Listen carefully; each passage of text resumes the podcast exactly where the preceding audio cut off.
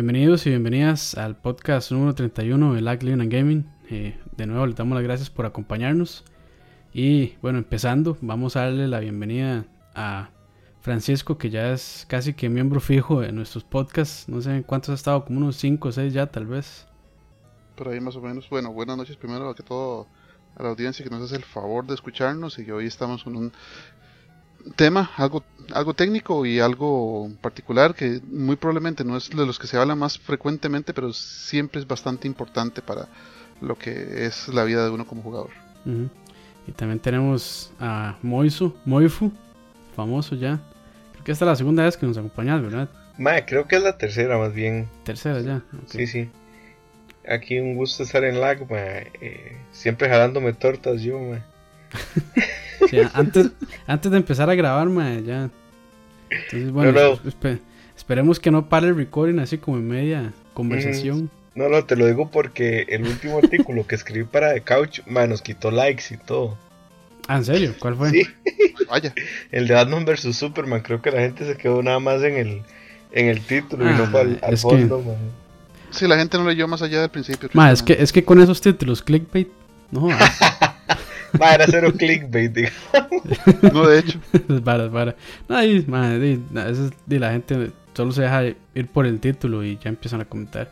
Es como, de a veces nosotros en, en lag que tiramos así videos de largos, ¿verdad? más de una hora.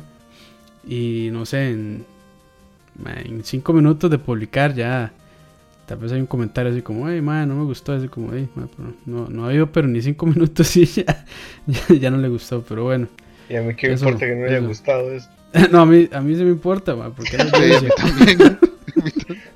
es mi público, es mi público. Es el, es el, público, pero, pero sí, bueno, ya este, vamos a iniciar. Yo ya me lavé los dientes para que no quede hondo el micrófono.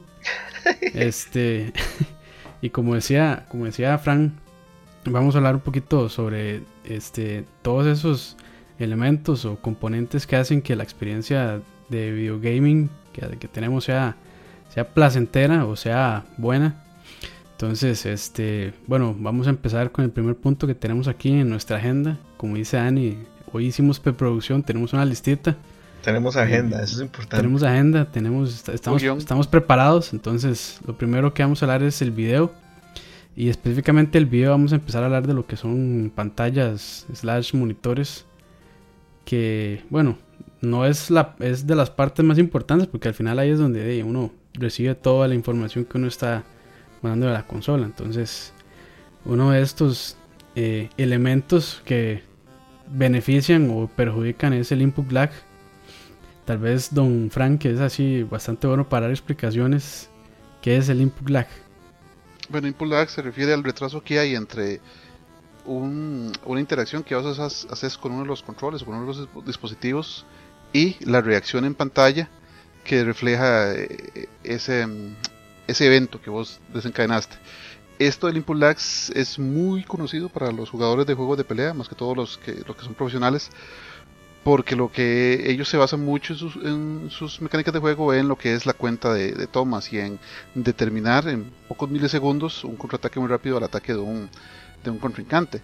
Entonces, si ellos, por ejemplo, hacen un movimiento, qué sé yo, el, el legendario Choryuken, y le sale medio segundo después, ya ellos se, los castigaron, ya ellos se llevaron el golpe contrario o no les sale la jugada. Entonces, para, para ellos en particular el input lag es algo que tiene que ser súper controlado, tiene que estar lo más cercano a cero y también se reflejaría para las personas que juegan mucho online, en que cualquier movimiento maniobra del jugador si no se refleja en el juego online en lo más pronto posible y, es, un kill menos o es hasta verdad hasta sacarlo del juego. Entonces sí, a eso se refiere. A mí me pasó el domingo, sí, ayer que estaba jugando con el hermano de un amigo estamos jugando Smash. Jugar, jugar Smash en línea es todo una odisea. No se puede jugar bien, es imposible. Y entonces el input, el input hizo que perdiera las tres veces que leímos, digamos. Porque ya usted está acostumbrado a la precisión de cuando usted estripa algo del control, eso es lo que pasa en pantalla. A ver, además el input lag no puede ser cero. en el mismo sillón. Sí, exacto. O sea, el, el, input lag nunca es cero, ¿verdad? O sea, E, eso, Siempre ver. Eh, o sea, es, es, complicadísimo. Yo creo que nadie le ha llegado a hacerlo nunca. Pero el número es bastante bajo en, general. Pero en línea, jugar Smash con input lag.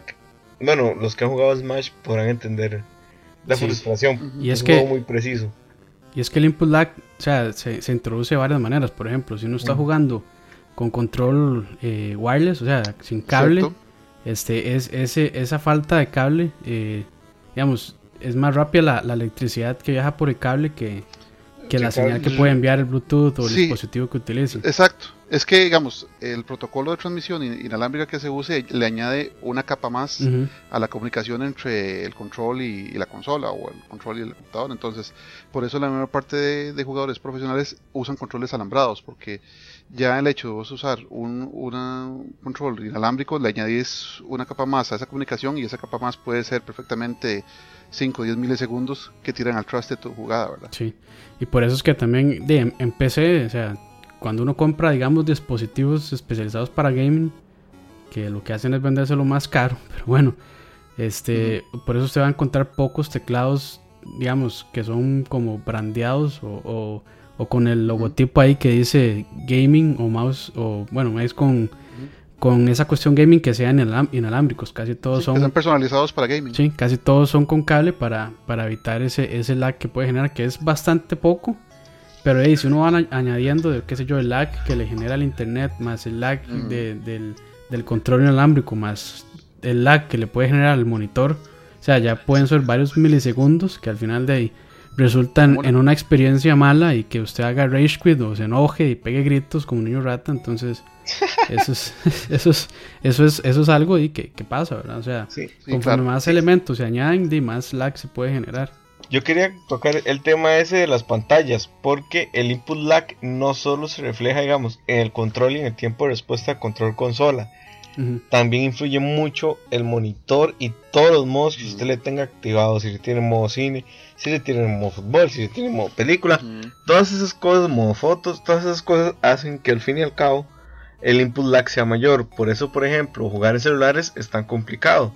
Porque el input lag en un teléfono es complicadísimo de reducir porque la pantalla del teléfono es quien interpreta a su vez lo que usted está diciendo que le haga, si es un, un arrastrado, si es un toque, si es un doble toque. Exacto. Entonces, si todo lo que es táctil. exacto, entonces es complicadísimo en ese caso quitarle el input lag.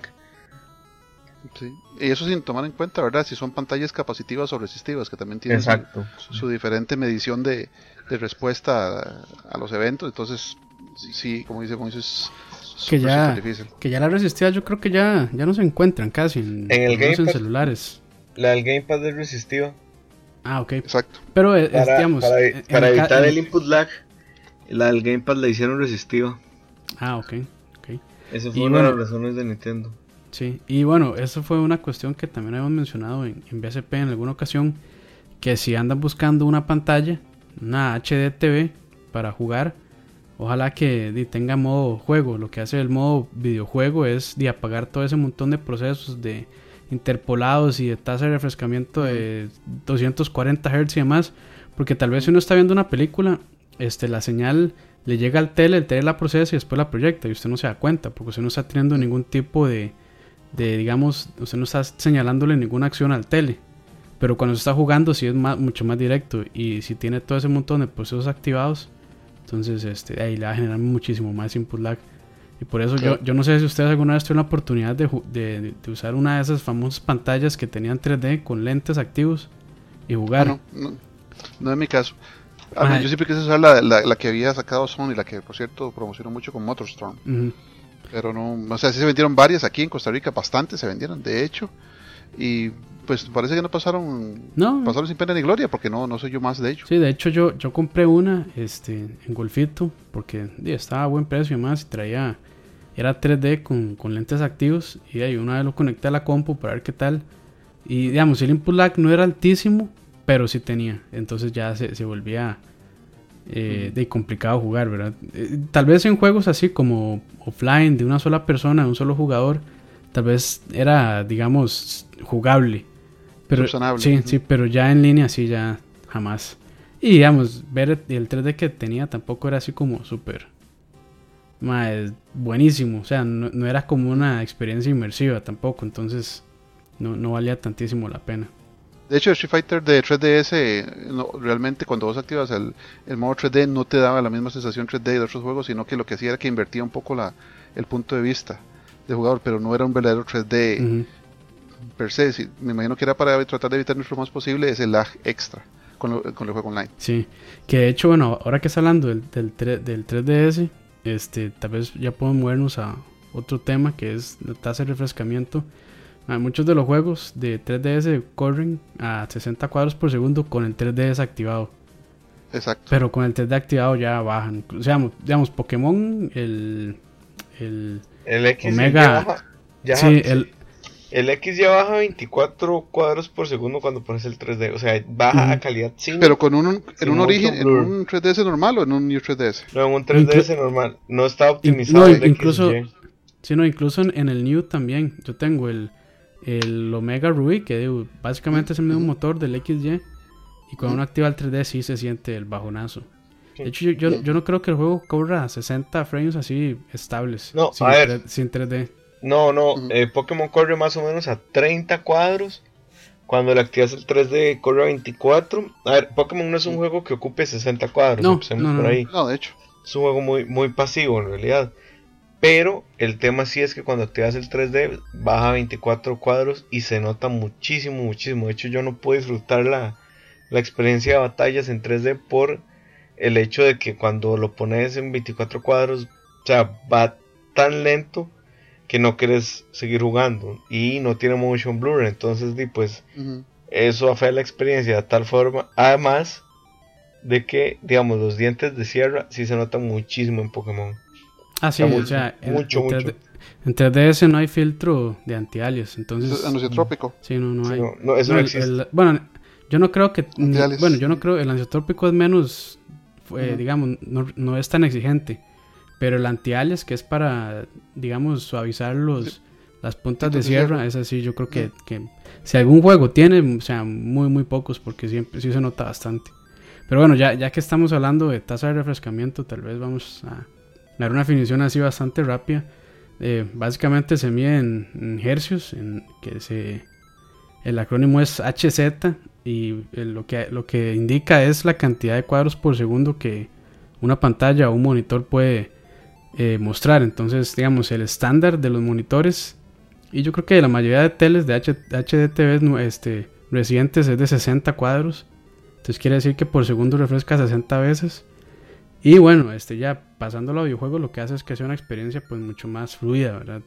Eh, si uno juega a 30 cuadros y después pasa a 60, pues se, ve una diferencia eh, bastante grande de fluidez. O sea, no se ve como que los personajes se pegan o como que cuando se mueven como que se mueven como por cuadros, sino que se ve un movimiento muchísimo más fluido.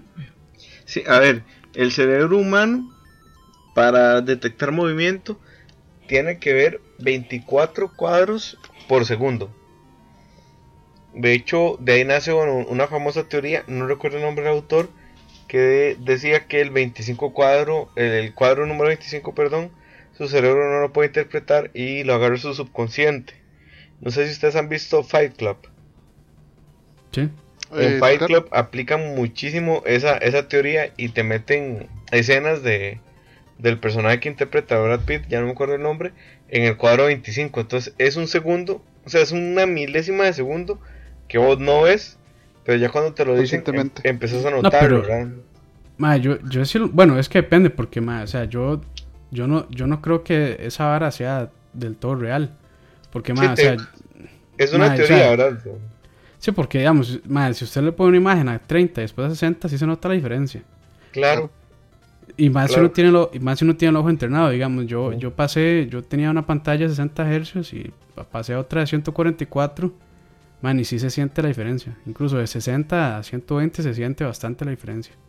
Entonces, digamos, no es, yo, yo, o sea, hay mucha gente que sí defiende eso de la experiencia cinematográfica, 24 cuadros por segundo y demás, lo defienden a capa y espada, pero yo creo que eso es más una cuestión este, de, digamos, de, poco poder de, procesamiento de las consolas actuales y tal vez este, falta optimización de los motores gráficos, porque usan eso como una excusa para decir de que la experiencia de 24 cuadros por segundo o 30 es más cinematográfica y mejor que una de 60. Yo sinceramente no creo que una experiencia así sea mejor que una de 60. No, está Porque sí se nota mucho la diferencia. Sí, sin embargo, ya, es, ya después de 60, yo, bueno, yo no sé, pero pasó mucho como, como pasó con la película de, del Hobbit, ¿verdad? Que, que cinemáticamente se, se tiró a 48 cuadros y mucha gente no lo toleró. Entonces, eso, o sea, es un proceso de acostumbramiento. es por falta de costumbre, porque, o sea, el, cine es una industria que ha estado pegada en 24 cuadros. Sí, por, por, cientos de años. sí, por muchísimos años. Entonces, al momento que usted le mete más cuadros, mucha gente se va a sentir extraño. Y no solo el cine, sino el, la televisión en, general. O sea, incluso, bueno, YouTube, este, hasta hace poco, bueno, no hace poco, tal vez un par de años, implementó ya videos de 60 cuadros. Pero antes de eso todo, todo era a 30. A 30, digamos, en internet y a 24 en lo que es ya televisión normal y películas.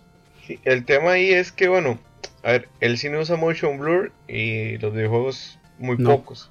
No, no sé si hay alguno que lo use y no tengo ninguno registrado ahorita. Sí, sí se puede, sí se puede, digamos, activar motion blur pero, pero es un proceso de la compu, no es del juego en sí, ¿verdad? Pero no, o sea, el, motor siempre procesa, digamos, a los cuadros que esté tirando la, tarjeta gráfica.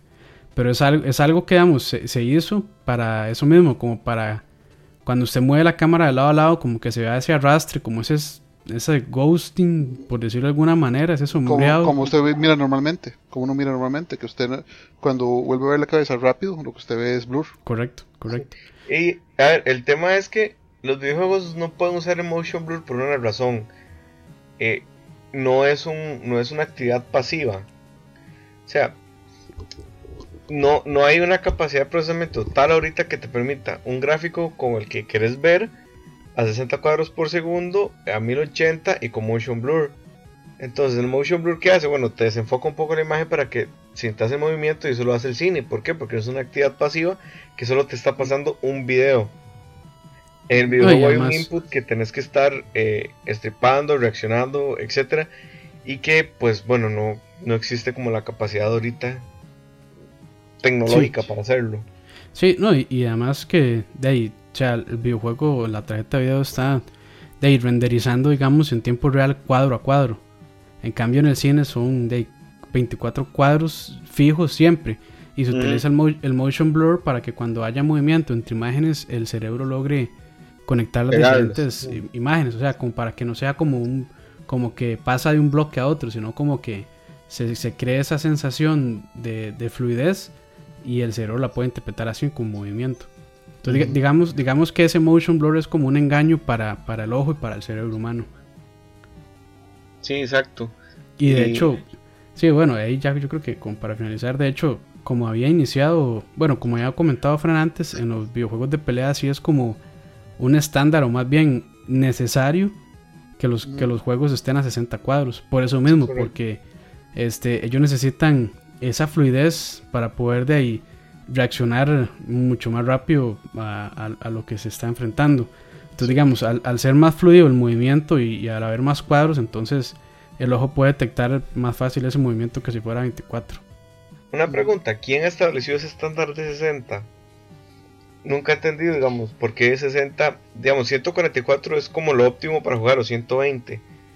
Pero 60, nunca he entendido. No necesariamente.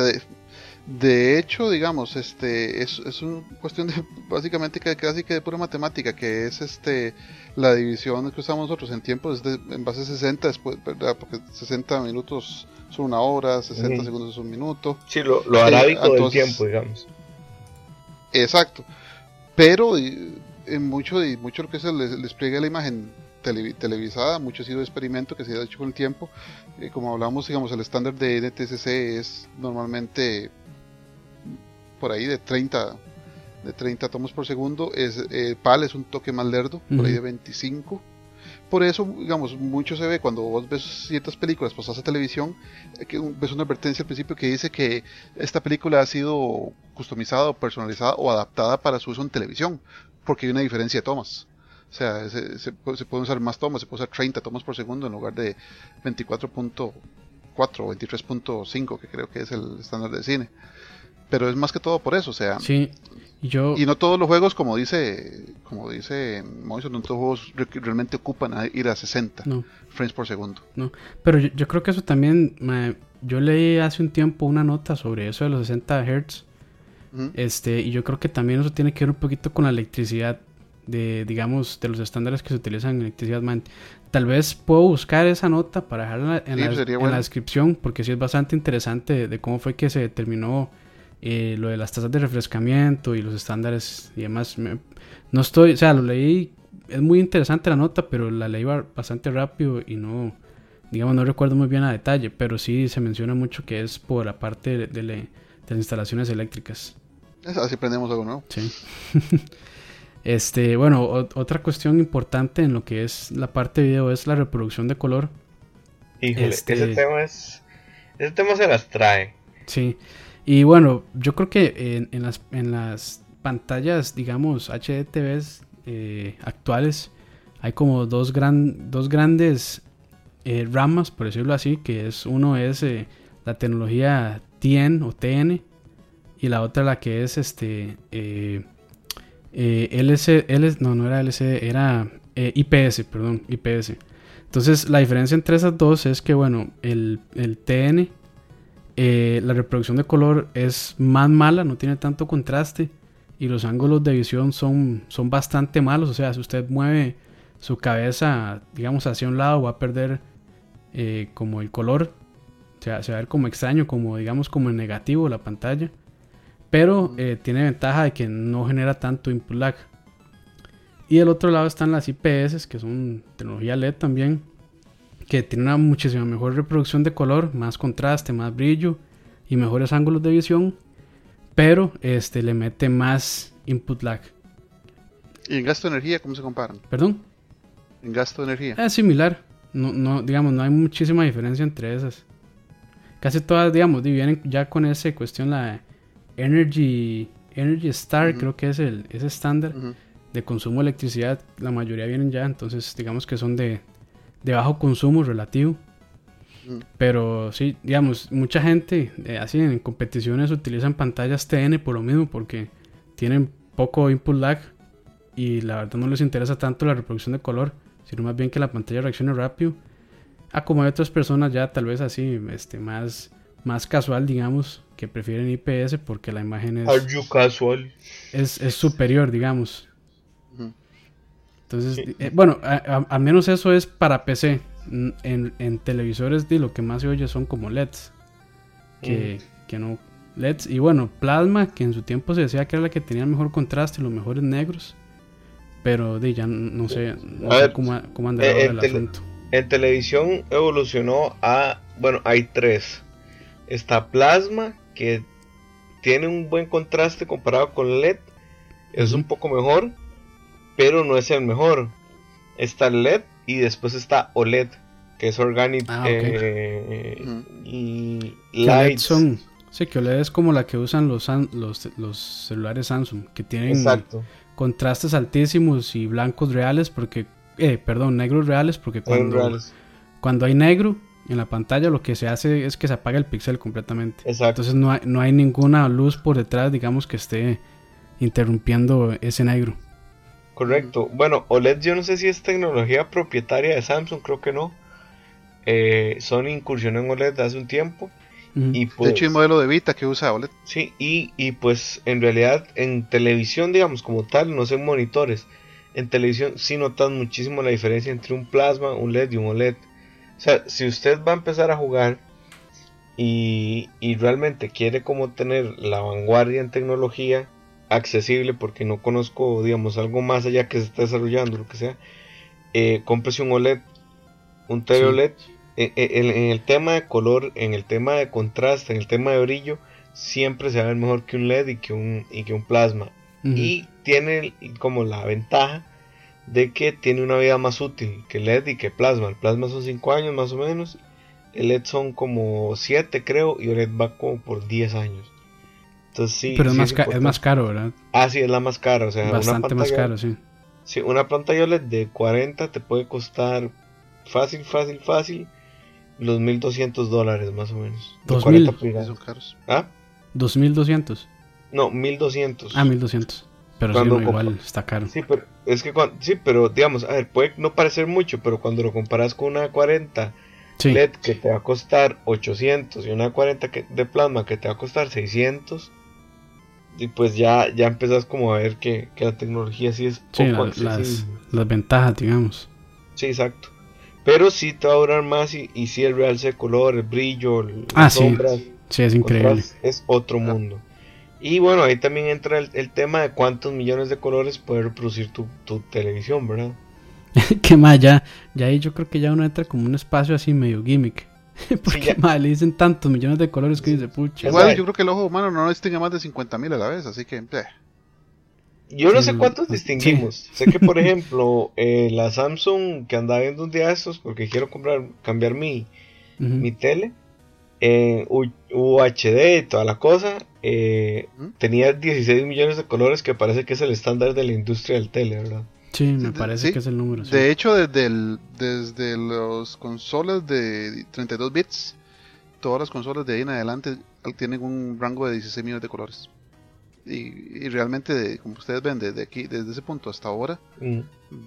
realmente, más bien, yo creo que la industria se ha especializado más en usar el color café y negro y gris que otra cosa. es terrible, o sea, a ver, la gente, la gente que ama Uncharted me podrá odiar, y la gente que ama de of Us y todo lo demás, pero yo estoy jugando, a ver, primero jugué The Last of Us, después jugué los tres Uncharted. Y vi escenarios reciclados, vi colores reciclados, vi dirección de arte reciclada. O sea, vi muchos elementos muy comunes en los tres juegos. Entonces, o sea, pueden odiarme, pueden hacer todo el rant que quieran en los comentarios. Pero si vos ves como las selvas de Uncharted y comparas como ese estilo de arte o esa dirección de arte con eh, eh, The Last of Us, por ejemplo, en algunas zonas, es la misma cosa. O sea, yo, yo no entiendo por qué no usan más la paleta de colores. Me, encantaría ver como colores más vivos, menos, menos cerrados, que, que saquen provecho de, la cosa que acabo de comprar, digamos, de la consola, del tele, lo que sea. Pero sí tiene razón Frank en eso, que se estamos viendo por cafés verdes, grises, muchos grises, por ejemplo en The Division. Los sí, es que todo es esa necesidad de, querer darle a todos los juegos ese, esa visión gloomy, esa visión drástica, oscura. Yo no sé, ¿ustedes jugaron este juego que se llama Enslave, eh, Odyssey to the West? No, De la gente de Ninja Theory, lo mismo de, de DMC, de Devil May Cry. Lo tengo ahí en lista, pero no. Ah, es, es, bastante interesante porque los maes usaron una paleta de colores bien, bien distintas. Muchos verdes, muchos azules y lo interesante es que es un mundo posapocalíptico. Y para ser un mundo posapocalíptico es bastante vivo. Entonces es. Es como, como Borderlands, ¿no? Borderlands es un, un mundo posapocalíptico, pero es súper vivo y súper caricaturesco y la cosa, ¿no? Muy colorido, sí. Es que es, un ejemplo que se puede sacar en la vida real de Chernobyl. En Chernobyl, toda, toda la gente tuvo que evacuar y años después la naturaleza retomó todo ese terreno. Y es un lugar súper verde, súper lleno de animalitos y súper.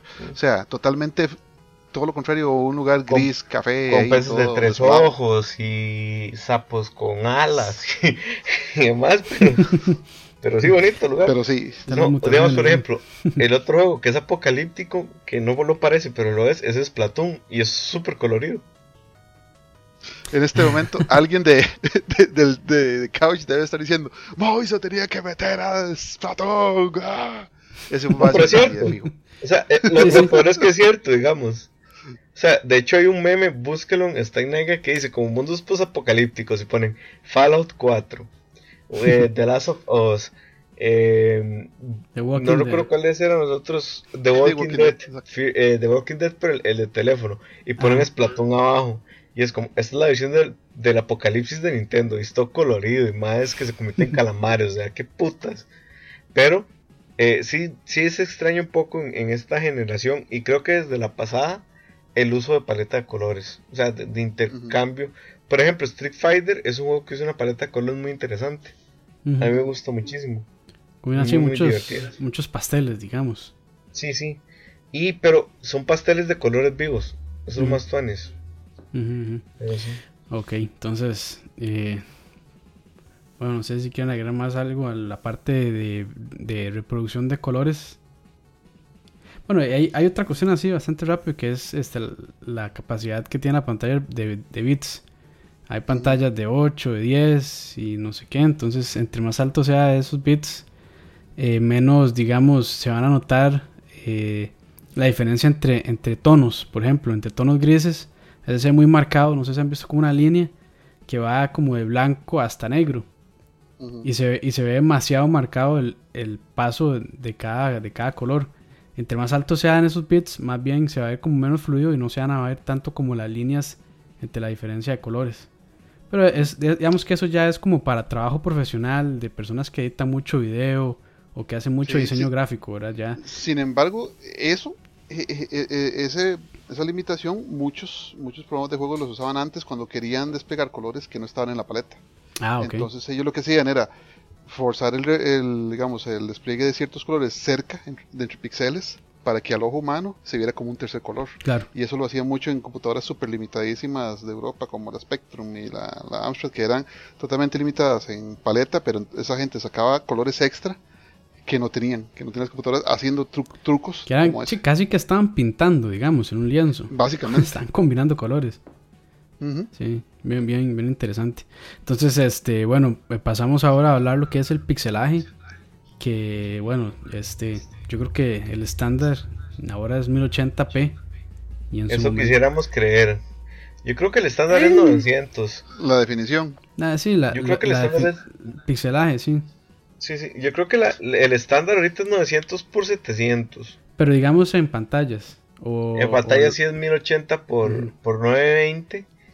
Pero igual es muy poquito el contenido que, que pues están desplegando en 1080. O sea, si no estamos hablando de juegos de PC donde se tiene el hardware para poder llegar a 1080 y más allá, las consolas, aún las de esta generación, como el P4 y, el X1, no están llegando a, ese 1080. O sea, todavía les cuesta. O, Sacrifican la realmente Exacto, se la resolución por fluidez. Entonces, bajo la resolución, pero tengo mejor fluidez en tomas, o tengo más O al revés, como un O al revés. que, ustedes, ¿Ustedes qué prefieren, ¿Un, una, ¿Un pixelaje mayor o una tasa de refrescamiento mayor? Mae, yo Totalmente una tasa de refrescamiento. Yo depende del juego. O sea, Uncharted yo lo agradezco a 1080. A 30. 1080, 30. A 30. Sí. Sí, 30 Pero Doom no les hubiera perdonado tenerlo a 30. Ma, es que, bueno, yo ahorita estoy jugando Doom, ma, y ese juego es frenético, ma, es, es, exageradamente rápido. O sea, usted tiene que estarse moviendo. Si usted se queda estático dos, tres segundos, murió. Entonces, ma, o sea, y hay que reaccionar muy, muy, muy rápido. O sea, es como el Doom original. Sí, sí. Entonces, digamos, si está a 30, ma, o sea, ahí yo creo que sí se pierde esa fluidez. Y de ahí, ma, yo creo que lo haría perder más seguido incluso. Y bueno, yo estoy viendo un video de esta gente de Digital Foundry que hacen comparaciones muy, muy buenas, muy profesionales. Y más, el juego está muy bien optimizado para Play 4 y para Xbox. O sea, casi que siempre está a 60 cuadros y en, partes muy demandantes, digamos, cuando hay muchos enemigos, muchos demonios y explosiones, baja, pero digamos que baja a 40. lo que pasa es que yo creo... Dale, dale, dale. Lo, no, lo que pasa es que yo creo que Doom sacrifica algo que ya nadie está dispuesto a sacrificar en la industria. Que con su dirección de arte lo que sacrificó fue contado polígonos, ¿no? Sí. O sea, ya, ya, casi nadie está dispuesto a hacer eso. Y yo lo hablaba la vez pasada en, en BCP, de que a mí me importa más el conteo de polígonos que incluso el mismo, la misma definición, digamos. Porque no hago nada con 1080 P por 920, por 1080 eh, por 920, sí. Y no, 1080 por 1920 es verdad. 1920 por 1080. Sí, sí, exacto. O sea, nada hago con esa con Full HD si el conteo de polígonos me va a ir a no sé, a 1000, a 2000, o sea. Sí, pero pero man, Doom, o sea, yo creo que los más fueron muy inteligentes porque los modelos que utilizan para los demonios y demás, o sea, tal vez sean bajos en conteos, pero se, se se disimula muy bien porque son bastante redondos. O sea, tal vez los, polígonos que usan son más grandes, pero al estar todos así unidos y en la manera en la que ellos lo, lo, o sea, lo dispusieron, no lo dispusieron, está mal dicho. Bueno, la manera en la que ellos lo, montaron, lo diseñaron, se, se este, más se disimula bastante bien. Digamos que yo. Mucho, mucho de eso de, de los polígonos se puede subsanar con una buena dirección de arte. Nintendo lo demuestra cada rato. Sí, claro. Pero sí, sí, eso, eso, eso de hecho es otro tema, porque sí, ahora la industria se ha movido a eso, como dice Moiso, a, a conteo de polígonos y tal vez no tanto, tal vez disimularlo con arte. sí, igual. básicamente el mismo síndrome de, la, tengo más grande, o sea, que sea la industria, que es, o sea, por Dios, es malgastar un montón de recursos de programación en agregarle tal vez un par de tomas por segundo o agregarle unos 20 o 100 polígonos más a un fondo, o sea, siempre lo considero un desperdicio de todo ese esfuerzo programático porque al fin y al cabo la gente no lo va a ver. Pero parece que la industria se está terminando, se, está metiendo en ese pleito, ¿verdad? Sí. Bueno, y ahora que ahora que hablamos un poquito de pixelaje, y recordando un poquito también a, a Michael, que sacó un video eh, bastante bueno sobre eh, este método que utiliza la gente de... de no recuerdo quiénes, quiénes programaron Forza, Forza 6, pero ellos utilizan una cuestión que se llama... No, no era. Ah, ok. Ellos utilizan este, una cuestión que se llama eh, resolución dinámica, que no solo cambia la resolución, sino, más bien resolución es configuración dinámica, que lo que hace es bajar todo, digamos, toda la configuración, incluido el pixelaje, en partes que son muy demandantes. Yo, digamos, todavía no lo he experimentado, me parece un poco más bien como, o sea, es una tecnología tuanes, pero me parece también una manera de, de compensar de que las consolas ahora de ahí ellos quieren digamos siempre tener el target o el bueno el objetivo de correr a 60 cuadros pero entonces lo que hacen es bajarle a la calidad gráfica para poder llegar siempre a 60 cuadros. Me parece razonable para un juego de carreras completamente. Sí sí sí sí por ejemplo y tal vez el, ¿verdad? la comparación es un poco jalada del pelo pero eso es lo que hacen muchos eh, eh, los compañías que hacen juegos multiplayer en una sola pantalla, o sea, que te parten la pantalla en cuatro. Por ejemplo, shooters como Medal of Honor Frontline de, de la generación de, de, GameCube y Play 2 o el mismo Mario Kart. Que Mario Kart cuando vos partís para jugar multiplayer te baja el detalle de todo, todo, todo en la pantalla. O sea, te baja el detalle del fondo, te baja el detalle de los carros, todo lo baja pero mantiene la, la, misma velocidad. Excepto el 8, el 8 cuando pones de 4 a, a 30. A 30. Y se nota. Ah, porque vamos, en el de, el de, GameCube nunca notas la diferencia. No, el Mario Kart 8. Te baja el detalle de todo. Mario Kart 8 es terrible en eso. Oh, hecho, es de los oh, puntos de los puntos negativos que le dan en todas las reseñas era ese que todo muy bien, pero cuando queremos jugar 4 se ve lentísimo. Entonces, claro. E, e, es muy muy complejo ese tema porque al fin y al cabo estás hablando de recursos limitados. No en vano decían que esta generación era una generación de transición. O sea, cuando sale el, PlayStation 4, el Xbox One, el Wii U, ni qué decir, pero cuando salen estas dos, estas dos consolas, se dice que son generación de transición porque los componentes con los que salen son muy viejos. Son generaciones evolutivas, no revolutivas. Exacto. Y, por ejemplo, el tema es que como se a ver, como se usan motores gráficos, a ver, el, el, tema con el motor gráfico es que te facilita la tarea o, o, la, la praxis de programar, te la facilita muchísimo. Pero en su contra tiene que consumir más recursos. Porque no le está hablando directamente al hardware de la consola, sino que está utilizando una virtual machine. Nintendo lo que tiene es que si, digamos, generalmente cuando sacan una consola, ellos programan en la raíz de la consola. Por eso es que los juegos son como muy artesanales todavía. Por, un tema de, de, que le dan directo al hardware, no usan motores porque el motor te consume. Usa middleware, exactamente. Sí, imagínate el, Wii U programando Smash en un motor. O sea, jamás podrías llegar al resultado que tenés ahorita con un motor de por medio. Sí, iría, iría mucho más. Sí, sí, no, no, podrían llegar al nivel de desempeño que tiene ahorita. Exacto. O sea, Smash tiene una cantidad de elementos en pantalla impresionante. Nunca te baja los 60 cuadros por segundo y nunca te, te baja los 1080, digamos. Es un juego muy bien optimizado, pero por eso, porque está programado en la raíz del hardware. Eso es muy relativo, Moiso. Digamos, te voy a dar un ejemplo que sí se puede comparar en las tres consolas. Bayonetta. Bayonetta, el 1, la versión de, de Wii U, de hecho fue, fue por Digital Foundry que hicieron una comparación, es la mejor de las tres. Y ellos usaron un middleware para programar, usaron el, el middleware que se llama este de, la gente de CRI, del, Instituto de Investigaciones de Sega, que es, ah, no sé, me acuerdo si es ADFX, pero es un middleware que es muy expandido por la industria y es el que usaron ellos para pasar Bayonetta y les dio mejores resultados comparándola contra una 360 y una Play 3 y es, y es un middleware y totalmente tier party. Entonces, o sea, también eso depende de, de cuánto la pulseen, ¿verdad? Porque estamos hablando de Platinum. De hecho, de, hecho, también hay. bueno, depende porque Wii, U sí es más poderoso que 360 y Play 3, ¿verdad? A nivel de videocard, pero no a nivel de procesador. El procesador sí, se queda atrás. El procesador es un. El Power, sí, el Power CPU tiene, es de 1.2, un tricore, que tras de eso no es simétrico, sino es asimétrico porque tiene. En dos, en dos de los cores tiene 512 de, de caché y en uno tiene 2 megas. No sé por qué Nintendo lo mandó a diseñar así. pero digamos, a nivel de videocard, sí, definitivamente sí, el Wii U les patea a los otros dos. Pero, ya, en, en, el caso de Bayonetta, es que es súper dependiente de procesador. Sí, igual, digamos, el tema con Bayonetta es que el 1 sí es, sí es inferior al 2. No sé qué usaron para programar el 2, pero el 2 sí corre mejor en, en, en Wii U que el 1. Eso sí te lo puedo asegurar porque yo pasé los dos y de pasar del 2, de estar acostumbrado a 60 FPS, pasar al 1 que bajaba a 30, a veces a 40, pues sí se notaba muchísimo, digamos. Y eso que a mí el 1 me gustó muchísimo, pero sí, sí el 2 estaba mejor optimizado. Además supongo que... es, un juego, es un juego realmente realmente original de, Wii digamos, el, el, el 1 fue programado en su origen, la versión, la versión este, maestra, la de 360. Por eso el de Play 3 era terriblemente fatal hasta que y ocupó un parche gigantesco para hacerlo jugable nada más. Pero el caso de Wii U es un, es un, juego, es un juego programado específicamente para Wii U. Ya me jugar, pero también, Pero también, digamos, hay ejemplos actuales con consolas de nueva generación. Este, que yo siempre voy a poner el ejemplo y es este Metal Gear Solid 5.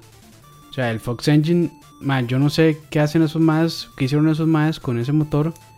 Porque man, en, 3 en, en, Xbox One, en Play 4 y en PC corre a 60 cuadros. Man, siempre.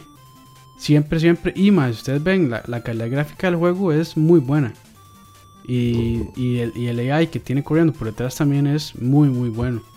Entonces, cuando una compañía se toma el tiempo de desarrollar un motor este, y lo optimiza para las máquinas, o sea, al final sí, o sea, sí se puede, sí se puede, solo que sí, solo que hay, tienen que tienen que dedicarle eh, tiempo y plata. Exacto, eh, eso ya lo hemos discutido en un BCP, en lo que yo eh, no sé, que creo que habíamos hablado de, del proceso artesanal de, de, la programación de juegos, creo que fue un BCP, bueno, un la que ahora con el nivel de herramientas y el nivel de, de, facilidades que tienen los programadores de ahora, manda huevo que un juego no corra bien, manda huevo que un juego no se vea bien, o sea, mucho, mucho de, la complejidad de la programada que había en los 80s o 90s, ahora lo hacen por medio de middleware, lo hacen por medio de librerías, lo hacen por medio de otros intermediarios, que usted básicamente paga la licencia, ya de esas librerías, ese middleware viene súper documentado, súper super, eh, debugueado, listo para ser usado.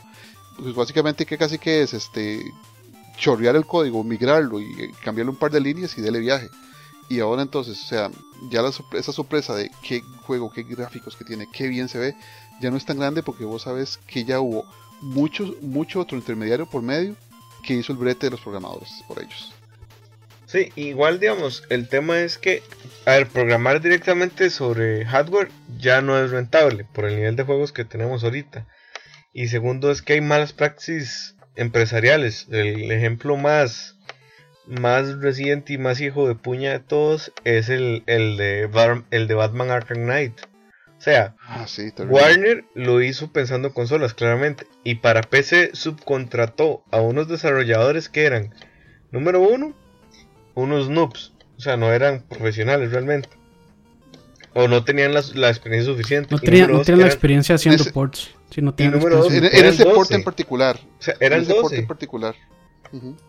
¿Cómo, ¿Cómo carajos un juego de esos lo, lo portean 12 personas a PC? O sea, es tan imposible. ya a Warner le había pasado con el port de Mortal Kombat X. O sea, de hecho la gente está casi que ha dejado de comprar juegos de PC de, de Warner porque Mortal Kombat, con Mortal Kombat X les pasó lo mismo. Y después ahora pasó con Arkham Knight.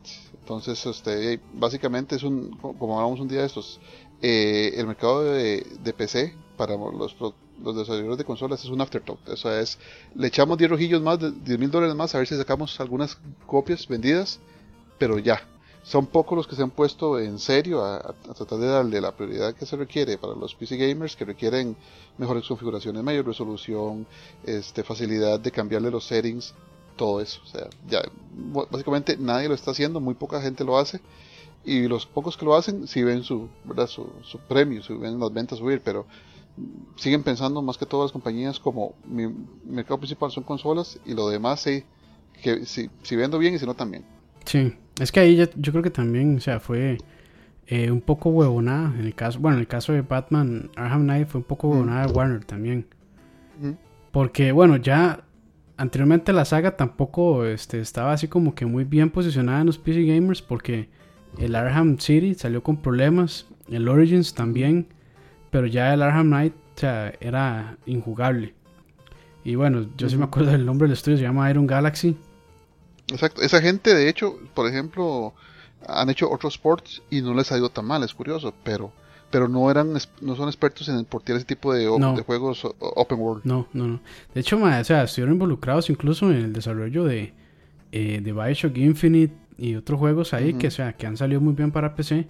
Exacto. Pero, digamos, estuvieron eh, supervisados, me imagino que por la casa desarrolladora. Eh, por la gente sí, por, por, desarrolladores originales. Entonces, bueno, eso es. Pero de eso es. Eso es harina de otro costal. porque ya, Eso es para dejárselo a agua para que despotrique con toda la razón el tema. Sí, sí, sí, sí, definitivamente. Ok, este, bueno, no sé si quieren hablar un poquito también de lo que son las configuraciones PAL, NTC y demás también. Digamos, a nivel de, de, del, todos los medios de alta definición que estamos usando ya no es tan importante porque se, está usando la misma interfaz, la interfaz HDMI. Pero antes de, del de la alta definición, esas eran configuraciones analógicas, ¿cierto? Sí, exacto, son configuraciones analógicas. Entonces, la región de América usaba el sistema NTSC que corría a 600 a 525 líneas de resolución, ¿verdad? Pero sí corría a una alta cantidad de tomas, 30 tomas por segundo. En Europa, África y otras, bueno, y otras partes de Asia, no Japón, se usaba el sistema PAL-SECAM, que es este un sistema que corre a mayor cantidad de líneas de resolución, pero a velocidades más lentas. Entonces, sí, sí, cuando vos comprabas un juego, el mismo juego, en, formato americano y en formato europeo, vos veías que el juego europeo se ponía alerta. Y como la mayor parte de los juegos de consolas se hacían primero para el mercado americano, en lugar de añadirle líneas extra para aprovechar esas 100 líneas de resolución que tenía el europeo, simplemente le metían un margen, o sea, como ese recuadro negro legendario, y le bajaban, le bajaban la velocidad terrible. O sea, entonces el mercado europeo no ganaba ni por un lado ni por el otro. Sí. A ver, amigo Millennial, esto que estamos discutiendo era básicamente la imposibilidad de correr juegos que usted compraba en Europa en su consola americana o juegos que usted compraba en Japón en su consola americana. Por eso era eh, por eso es que Nintendo está tan desactualizado con, con, temas de localización. Nintendo sigue creyendo que vivimos en esa era y lanza cosas localizadas, capeando a las consolas ya no por medios análogos, sino por medios digitales, digamos, de alguna forma. Pero e, e, es, el simple hecho de que, o sea, uno no puede correr en su consola americana un juego europeo y si tenía una consola europea y un juego europeo y lo corría en un teleamericano sería terrible, o sea, era una experiencia espantosa. Cuando, cuando le iba bien, cuando le iba bien sería blanco y negro. Sí. Pero sí, e, era, era un tema más analógico y, bendito sea por el HDMI, ¿verdad? Exacto, eso estandarizó para ambos mercados el, formato de reproducción de video digital, o sea, video no, no análogo, y se acabó el problema. Entonces, vos agarras un disco europeo, lo metes en un Play americano o en un Xbox americano, tras de que eso, ambas, ambas compañías no tienen Lock y te lo corre. Y te, se te ve igual, se te ve a 60 tomas por segundo, a 30, las que sean, pero se, se ve como se debe. Sí, que de hecho, bueno, este también hablando un poquito más de formatos digitales, aparte de, del HMI, bueno, conexiones digitales más bien, aparte del HMI está lo que es el DVI, que ya es más utilizado por, por computadoras y creo que permite llegar hasta 1600p a 120 Hz, no estoy muy seguro.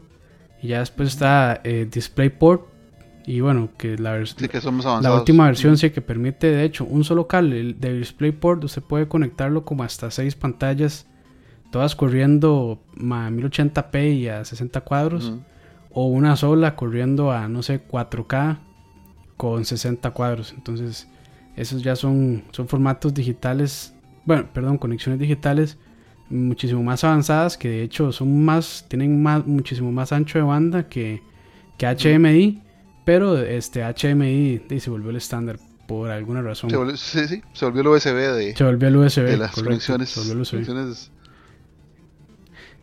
Sí. Exacto. y lo vacilón, y lo vacilón es que digamos, cada dispositivo que tiene HMI tiene que pagar este un royalty. En cambio, en cambio DVI creo que al consejo. Hay un consejo que regula toda esta cuestión de, de HMI, de las diferentes versiones y demás, entonces sí tiene que pagarle un royalty. Sí, es que la patente sobre el, sobre el formato y sobre el diseño. Además, este, hay, hay que tomar en cuenta que también HMI tiene una muy fuerte protección anticopia que esa era otra cosa que andaba buscando la industria, ¿verdad? O sea, que no cualquiera pudiera conectarte un cable intermediario entre el monitor y la compu y pudiera grabar lo, que estabas vos desplegando. Entonces, e, eso es parte de del por qué se cobra un canon a, la gente que produce cables o que usa el formato HMI. Sí, y a, ellos les interesa mucho más. Sí. Ok, entonces, no sé si, si quieren agregar algo más. Nos vamos moviendo ya al otro gran segmento que tenemos para discutir. Llevamos casi una hora, ma, estamos empezando apenas. Entonces vamos un poquito más rápido con la parte de audio. Este, bueno, primero eh, vamos a hablar sobre lo que son los diferentes canales, por decirlo así, los sistemas de sonido envolvente que son, bueno, por lo menos para para casero así, este home theater casero 7.1 que ya de hecho casi no se ve. Cuesta, cuesta conseguir, este, bueno, por lo menos para PC, ya, ya no se consiguen parlantes 7.1. Yo tengo eh, unos parlantes Creator 7.1 bastante buenos que compré hace hace muchísimos años y estuve buscando los estoy buscando de nuevo ya no se encuentran ni siquiera hay otras marcas. Entonces este creo que me los dejaré toda la vida hasta que han de funcionar. Hasta que se hasta que ya no funcionen. Bueno pero es que se me han caído un par de veces entonces ya más bien han aguantado bastante. Después el otro formato es bueno el, el 7 punto uno significa este, que son siete canales, digamos, siete speakers, por decirlo así, y un subwoofer que, que, reproduce las frecuencias bajas y los otros speakers se, encargan de la parte de agudos y de medios. después igual 5.1 que son cinco parlantes y un subwoofer. Y después, bueno, 2.1 que son dos parlantes y un subwoofer. Y después ya hay, bueno, 2.0, por decirlo así, que solo dos parlantes y un subwoofer. Estéreo normal. Estéreo, normal, ajá. Y bueno, ya después ahí siguen audífonos y demás.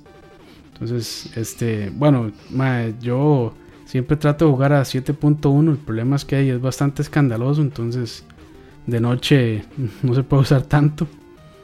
Pero este, yo creo que es de una de las experiencias más inmersivas. Eh, incluso en línea ayuda bastante jugar así. Porque hay como una mejor eh, digamos, se escucha bien desde donde vienen los balazos y demás. Entonces es, bastante tuanes así en esa, en esa experiencia 7.1. Sí, yo creo que ahí también, digamos, no son solo los canales. Vos puedes jugar 5.1 súper bien, 7.1 mejor, pero cuenta mucho también la posición en la que tengas todo el audio. Ah, sí, claro. Como está ubicado. Sí, hay gente que, que, no sabe y pone todos los parlantes al mismo nivel. Sí, al frente. y de frente. Entonces eso te genera un. Te genera una disonancia auditiva, digamos, porque los agudos, los altos y los medios, eh, los agudos, los bajos y los medios te van a sonar igual, entonces no. Que tienes que hacer es agarrar los bajos, ponerlos en el piso, ojalá contra pared, para que hagan un mejor eco y efecto sonido, los altos los subes en algo y los medios si los tenés a nivel de pantalla, eso es lo que generalmente, digamos, se hace con un espacio reducido digamos, por ejemplo, el sonido en vértigo, que es el es un, club en, en, Costa Rica de, música electrónica, el, el, audio lo diseñó el mejor sonidista de Estados Unidos. Y pues sí, en efecto, los, los agudos van arriba, los bajos salen como del piso y los medios están a nivel de, de, dance floor, entonces tipo, la gente puede escuchar bien y la cosa. Pasa lo mismo desde el mismo principio en videojuegos, en conciertos, en todo lo demás. Entonces los canales importan muchísimo pero también la posición, digamos. Sí, de, los de las salidas, digamos, de los autos de... un, comentario, por, por lo que más quieran en esta vida, no se compren audífonos Beats. No, nunca. Eso es botar la plata, ma, son carísimos y no, y no suenan, no suenan, o sea, no reproducen, no es que suenen mal, es que no reproducen bien la gama, la gama, la gama de, de, sonido, ¿verdad? O sea, reproducen bien. Bueno, más bien tienen así como un boost exageradísimo a lo que son bajos y se quedan cortísimos en agudos y en medios. Entonces, o sea, todo el toda la distorsión más es, más, o sea, está perdiendo la mitad de la música. Sí, sí, sí, sí. Digamos, tal vez hay música, hay música que, bueno, géneros que se benefician un poco más de eso, pero, no, o sea, así no se aprecia bien la música y además de que son muy caros. Nunca, nunca compren ni Beats, ni Skull Candy, ni Marley. O sea, ningún. A ver, todavía incluso, y la gente se me va a cagar, pero los Energy Systems son incluso mejores que los Beats. Sí. Son súper más baratos. Son muchísimo más baratos. La calidad es la misma, digamos. Los Beats incluso vienen con pesas de aluminio para que el audífono pese. O sea, así No por calidad de los componentes. Pero, pero digamos, en, en tal vez ya estamos metiéndonos en un tema que, que no va tanto. Pero digamos, es que la experiencia que le da a usted Beats, digamos que es bastante buena, porque vienen en un, o sea, el, empaquetado, la caja en la que viene es muy buena. O sea, los plásticos son, son, son de calidad también, o sea, no son tan malos. Y este, digamos que son de moda, porque le ofrecen un montón de colores. Algo Apple los compró. Sí, entonces, entonces digamos que la experiencia usted como usuario, digamos que lo puede dejar este, satisfecho, pero no así el sonido. Y si, digamos, y si ya, ya que estamos hablando de esto, si, si me preguntan qué marca recomendaría de audífonos, yo les diría que es Sennheiser, Para mí Sennheiser es... Es, lo mismo. es, digamos, el balance perfecto entre calidad de sonido, calidad, digamos, de experiencia del usuario y precio. Son tal vez un poquito más caros, pero vale la pena el precio por lo que uno está pagando. son mucho más caros todavía. Bose son mucho más caros, sí. O sea, y, yo, yo, yo, tengo un par de audífonos Bose, ma, y, y vieras que son tampoco es para tanto. No, ma, son, son malitos, ma. O sea, los materiales son malos. Cambiamos los cables que utiliza Sennheiser, ma, usted los estira, los ah, agarra, los tira, los revienta. Sennheiser, es, Sennheiser es el top del top, digamos. Está para mí está Sennheiser, después Pioneer y después Bose. Pero Bose es solo el, el high-end, digamos. El, el componente alto de Bose. Si vas a comprar unos Bose medios, eh, no, mejor comprarte unos Sennheiser medios. Porque si Bose de, del top de línea, digamos, no puedes bajar. Y eso ya pues, cae, mucho, cae mucho la calidad, digamos. Completamente. Y Pioneer sí es muy bueno y creo que es un poco más barato que Sennheiser. No estoy seguro, pero creo que sí. Mm, creo que son más baratos. Ok. Y son, bueno, este... muchos DJs y así. Ok, ok. Bueno, y moviéndonos también en el tema, eh, lo otro que teníamos aquí en audio es la sincronización que se la dejo a Moiso porque ya se me olvidó. no, sincronización, dícese de que el input de video, es decir, la acción de, en pantalla, está sincronizada perfectamente con el output de audio. Es decir, cuando metes un, un, chipotazo, digamos, en terminología de Michael, un chipotazo, eh, que el sonido cuando el chipote toca la superficie salga apenas el chipote toca la superficie. Sí, eso un michaelismo se llamó eso. Bueno, a mí, yo, por lo menos, yo no tengo la experiencia de que por lo menos se, se, haga muy notorio esa, digamos, que no esté bien sincronizado. Eso pasa cuando empiezan a caer las tomas, o sea, cuando, cuando algo está pasando en el, juego, el proceso del juego. Ah, ok, se pega. Empieza por el lerdo, el sonido puede seguir recto y el video se, ah, se pega o al revés. Porque hay algún proceso que está ahí, digamos, pegando, pegando con la corrida regular de la ejecución del juego y entonces los dos se desincronizan. Entonces ves el video por un lado y el audio por otro lado. Pero digamos, eso es, eso es, digamos, un caso, una anomalía, digamos, pero así corriendo. Es una anomalía, Corriendo normal, yo creo que, bueno, no, sé, si me ha pasado, pero yo creo que no. Pero sí es algo que lo puede sacar a uno de la experiencia completamente. pasa, ¿sabes en dónde pasa mucho? En, el, en el juego en línea. Ahí ah, pasa muchísimo. Sí, claro. Ahí sí te sincronizas y mira, es todo un tema complejo ese. Todo un tema para aparte. Sí, sí, sí. es una experiencia frustrante, por decirlo de alguna forma. Sí. Y bueno, para continuar, eh, digamos, con nuestra parte audio y finalizar también, eh, es de recalcar la importancia, ¿verdad?, que, que, que, tiene el audio sobre el videojuego, porque eso le ayuda mucho a meterse en el ambiente, todo lo que son efectos de sonido, este, balazos y demás. Bueno, si está jugando un juego de disparos y el balazo suena como medio extraño, o si está en un cuarto, digamos, cerrado y usted escucha demasiado eco cuando pega el balazo, es como, como, que, no, como que no tiene mucho sentido, ¿verdad? Y yo creo que esto pasa mucho en juegos, tal vez eh, indies que no tienen mucho presupuesto para invertir en la parte gráfica y de audio. En la parte, en, sea, en los AAA cuesta mucho que, que, haya efectos de sonido, digamos así, medio malos. Pero este es algo que aporta muchísimo. mucha gente, digamos, hay mucha gente que yo los he oído que dicen que cuando juegan ellos están escuchando música eh, normal, digamos, este, qué sé yo, metálica, por decir, un grupo que le gusta rock y están jugando, no sé, este, eh, algún, bueno, un charter, por decirlo así.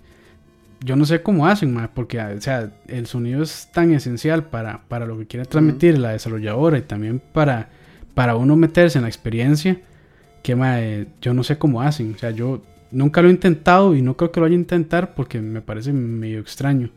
Pero sí, sí he oído ese ejemplo. Solamente que el juego tenga una música realmente horrible. sí, como que tenga un loop de 10 segundos y que se repita durante todo el juego. Y, es que dentro de eso ya entramos en el tema de soundtracks, que es para otro podcast. Pero por ejemplo, ya lo estamos, trabajando. sí, Xenoblade tiene un soundtrack, por ejemplo, súper curioso. O sea, tiene unas piezas que son un punto altísimo, que son geniales, y tiene otras que vos decís, ma, voy a ponerle mute y voy a jugar, voy a jugar escuchando otra cosa. Porque es... One, two, three, four. Sí, esa misma, me refiero a eso. Pero, por ejemplo, el soundtrack de. El de Undertale, tengo entendido que es muy bueno. Es el, soundtrack del primer Xenoblade. O sea, el soundtrack del primer Xenoblade es. No, ese no tiene. o sea, no tiene error. Eh, otro, el, de Journey es buenísimo. Uh, sí. Ese soundtrack yo lo escucho a veces en, el trabajo como para, para relajarme y es increíble. El de Shadow of the Colossus es muy bueno. El de Bravely Default, si no lo han jugado. Uf. No sé, Oscar, ¿usted qué, qué soundtrack le llega? Este, mae, el de Bastion y el de, y el de Transistor, que son ambos por un mae que se llama eh, Darren Corp, si, mal no recuerdo. Este, el, la música es, o sea, va, va de acuerdo con la historia, o sea, la misma música va contando la historia y sobre todo más en Transistor. De hecho, si uno escucha el, el, soundtrack de Transistor, poniendo la atención a la letra y no ha jugado el juego, se lo va a spoilear. Pero ma, es, es, es, digamos, esos dos juegos son muy, muy, muy buenos. O sea, así yo creo que sí, casi siempre que me preguntan sobre soundtracks de videojuegos son, sobre todo el de Bastion, es uno que voy a dar el ejemplo siempre. y es que, no sé, complementa también al juego que... Es que el juego tiene la parte narrativa, la parte música y el gameplay que los tres o van tan de la mano que es una experiencia increíble. O sea, si no han jugado Bastion, yo sí los invito a hacerlo. Eh, porque de verdad se están perdiendo de un juegazo el de Witcher 3 también es muy bueno, El de Witcher 3 es muy bueno y de hecho creo que está en Spotify por si lo quieren buscar. Entonces, este, el de, bueno, los, los de From Software, eh, Bloodborne y Dark Souls también son así muy, por decirlo de una manera, como épicos, orquestrales. Entonces, si, si les gusta esa nota, también es muy bueno, pero, pero eso, eso lo podemos dejar para el podcast. Ahí, spoiler alert. ¿Sabes cuál? Que vamos a estar haciendo sobre, sobre música. ¿Sabes cuál es uno muy bueno pero súper subestimado? El de Professor Layton. Es un track es increíblemente bueno. Ahí después los voy a pasar. Hay que buscarlo. El, el, soundtrack es buenísimo. Ok. Entonces, nos movemos de tema entonces. Nos movemos de tema, sí, ahora vamos con lo que es el input o lo que la acción que nosotros le mandamos a la máquina o al videojuego por medio de, los controles o algún otro sistema como todos esos buenísimos que hay los controles chinos que, que, Michael les hace propaganda.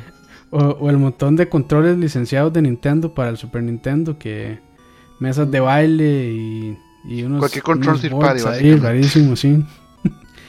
Y digamos que este elemento pues, tal vez uno yo creo que uno lo, lo pasa por alto si el input es bueno pero uno va a empezar a notarlo, digamos, si el input es malo, digamos, si, el control está mal diseñado, si es si no es ergonómicamente bien diseñado, va a empezar a molestarlos. A mí me pasa muchísimo con el 3DS que se me cansa, se me cansa la mano, se me cansa la mano A mí se me duerme.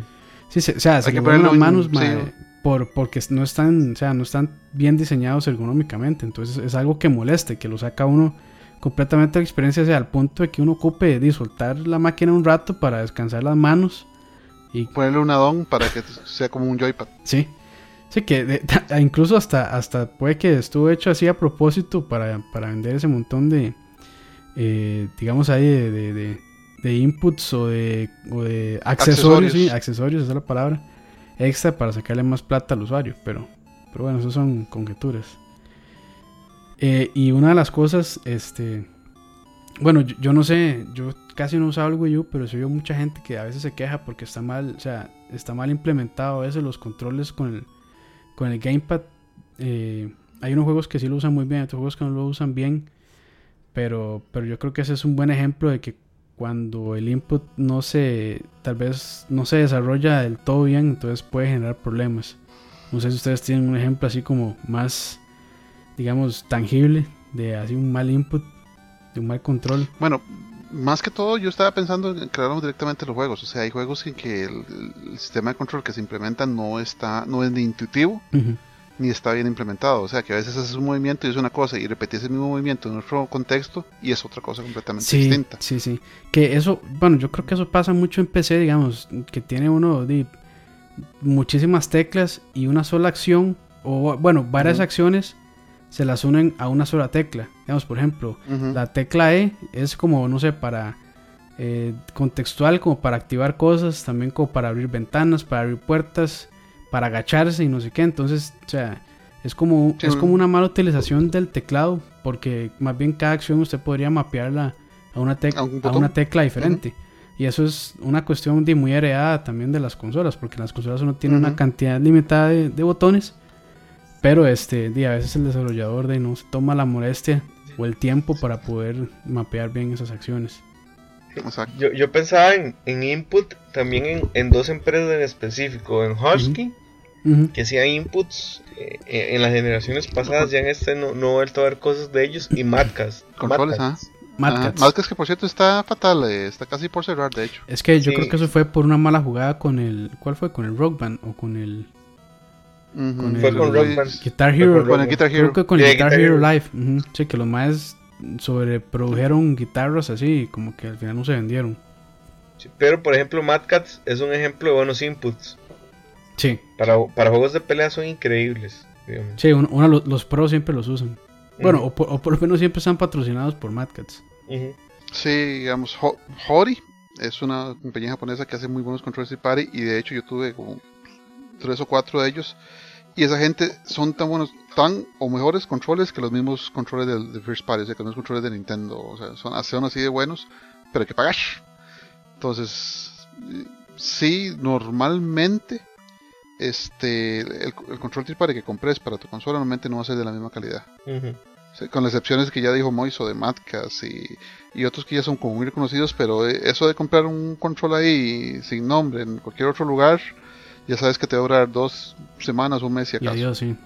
Bueno, y, un buen ejemplo de, de, una compañía que, bueno, modificó su control y lo hizo bastante bueno fue el Xbox One, el, el Elite Controller. El Elite. Madre, que bueno, yo tuve la oportunidad de usarlo ahí en, el de ROA, en BSP. Madre, el control es, es sencillamente madre, hermoso. es, o sea, es riquísimo usar. Este, las, todo es súper responsivo, madre, se siente pesado, se siente como, como de verdad, no se siente liviano. Pero el problema es que sí, es caro, ¿verdad? Son 150 dólares.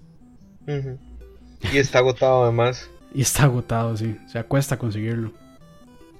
Y bueno, aquí también teníamos este otra, otro punto en la parte de input que digamos es como input slash opciones de videojuego dentro del videojuego que es digamos eh, la falta de configuraciones. Y no sé tal vez a ustedes también les hace falta eso. Bueno yo es que no tengo consolas entonces no tengo muchísima experiencia. Pero no sé qué tanto afecte también poder cambiar digamos los mapeos que se hacen a los botones y las acciones del juego. Dependiendo del juego verdad Sí, a, mí sí, porque, digamos, uno está acostumbrado con, ciertos patrones de, consolas, por ejemplo, en los juegos de Nintendo siempre brincabas con B. Juegos desde Super Nintendo para arriba, el botón de brinco casi siempre era B. Y el botón de disparo era Y o el que estuviera más cerca. Entonces, si un juego te ponía un juego de Super, un juego de GameCube, te ponía el botón de disparo en B, ahí donde tenías problemas, ¿verdad? Porque te, te, fallaba esa costumbre. En los juegos de pelea pasa mucho de que la gente configura según sean los movimientos más rápidos de sus dedos. Entonces, alguna gente prefiere tener los movimientos principales en los botones del lomo y ponen ahí los, botones fuertes. Algunos prefieren los botones de la, de la cara del control y ponen los botones fuertes, como en mi caso. Entonces, si no me permiten configurarlo, yo básicamente no voy a poder jugar lo mejor que puedo. Y eso pasa con muchos juegos. O sea, si te, si te fuerzan una configuración que no es la que intuitivamente vos usas, perdes un montón de la experiencia porque vas a tener que reaprender controles otra vez. Y de hecho, ahora que se me ocurre también en PC hay algo que casi no pasa y es, digamos, configuraciones para personas eh, eh, izquierdas, digamos, que, que, su lado dominante es el lado izquierdo. Los zurdos. Los zurdos, sí, o sea, hay muy pocos juegos, creo que uno de los últimos fue The Division y antes de ese no recuerdo cuál, este, que tiene una opción que es así para mapearlo ya listo con, con izquierda, o sea que usted usa el mouse con la mano izquierda y utiliza las flechas direccionales para moverse. Y esa es una opción que yo imagino que las personas eh, zurdas pues lo agradecen muchísimo. Porque si no tienen que pasar por todo el, el infierno que es remapear cada tecla para que le funcione el lado izquierdo, digamos con el number pad o alguna, o, alguna otra opción así. No sé cómo lo utilizarán ellos, pero esa, es una, esa es una bonita opción. Y también, bueno, empecé cuando le dan la opción a uno de poder mapear una, una sola opción a dos teclas. O sea, por ejemplo, que usted puede eh, ya sea avanzar hacia adelante, mover hacia adelante con la W o con la flecha de adelante.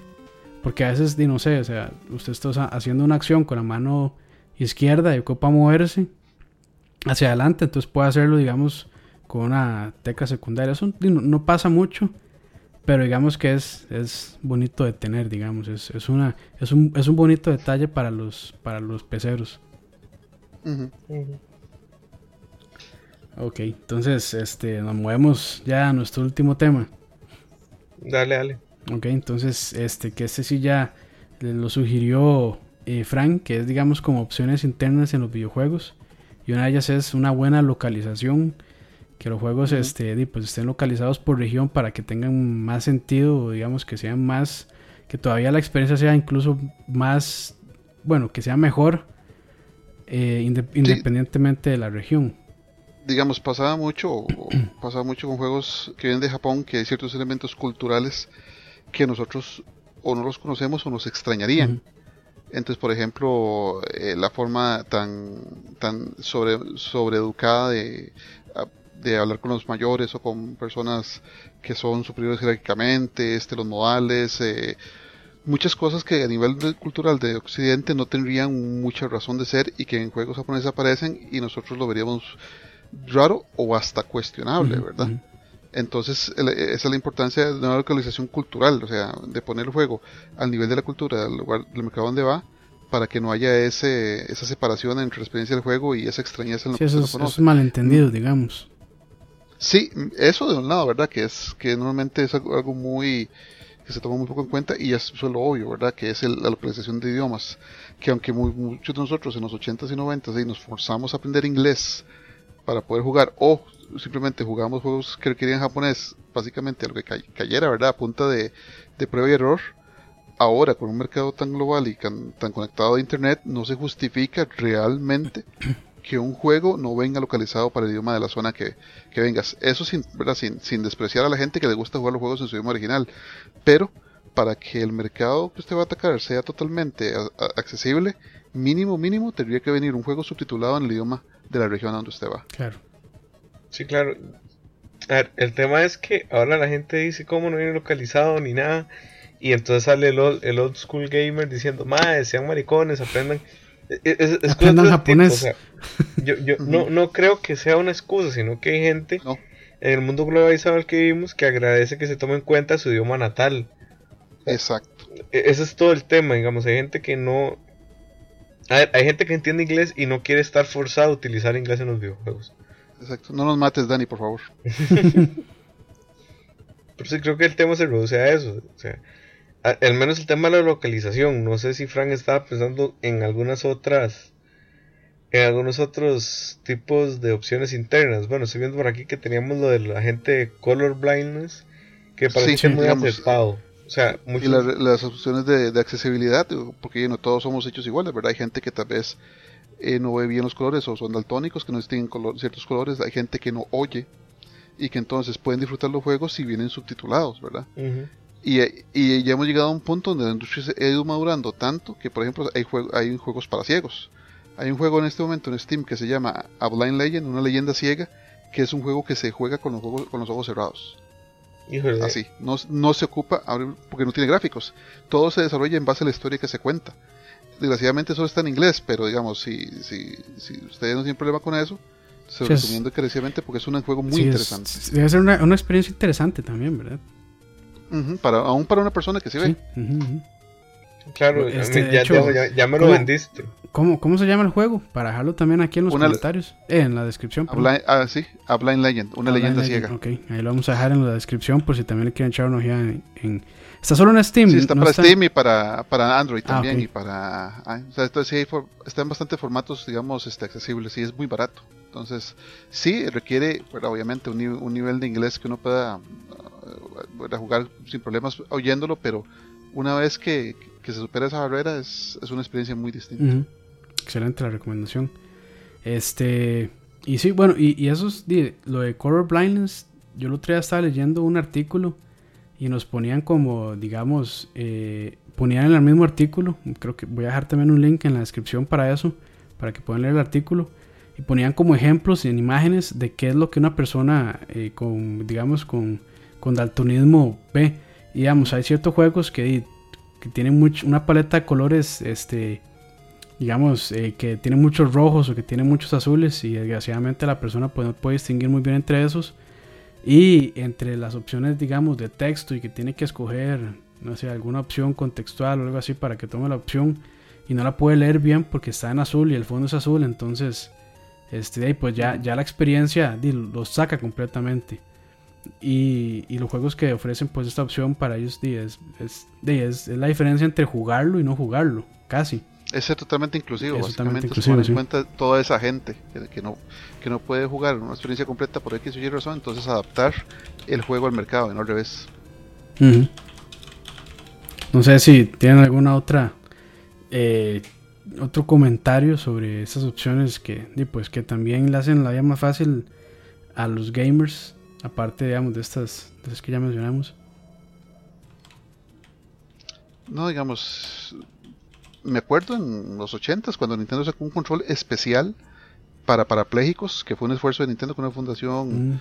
este que, que, tomaba en cuenta este tipo de población, que era un control que se manejaba con, con soplidos y con la, la barbilla. Ah. Entonces era muy interesante porque la barbilla funcionaba como el joypad y los soplidos, si aspirabas era botón A, si soplabas era el botón B y así sucesivamente, tenía otras opciones. Entonces era una, una forma muy importante de tomar en cuenta gente que realmente no podía jugar. Ok, está muy interesante, sí. De, hecho, digamos, si lo, busca, lo buscan en Google, ese control aparece. era un control caro, ¿verdad? Obviamente no era para todo el mundo por el tipo de aparataje que requería, pero por lo importante es que estaba ahí. O sea, ya, ya estaba el diseño hecho y si alguien quería comprarlo, podía hacerlo. Ok. Y bueno, este, creo que hemos llegado al, al final del tema. Yo pensé que íbamos a hablar un poco más, pero bueno, ya digamos, no nos extendimos muchísimo como otras ocasiones.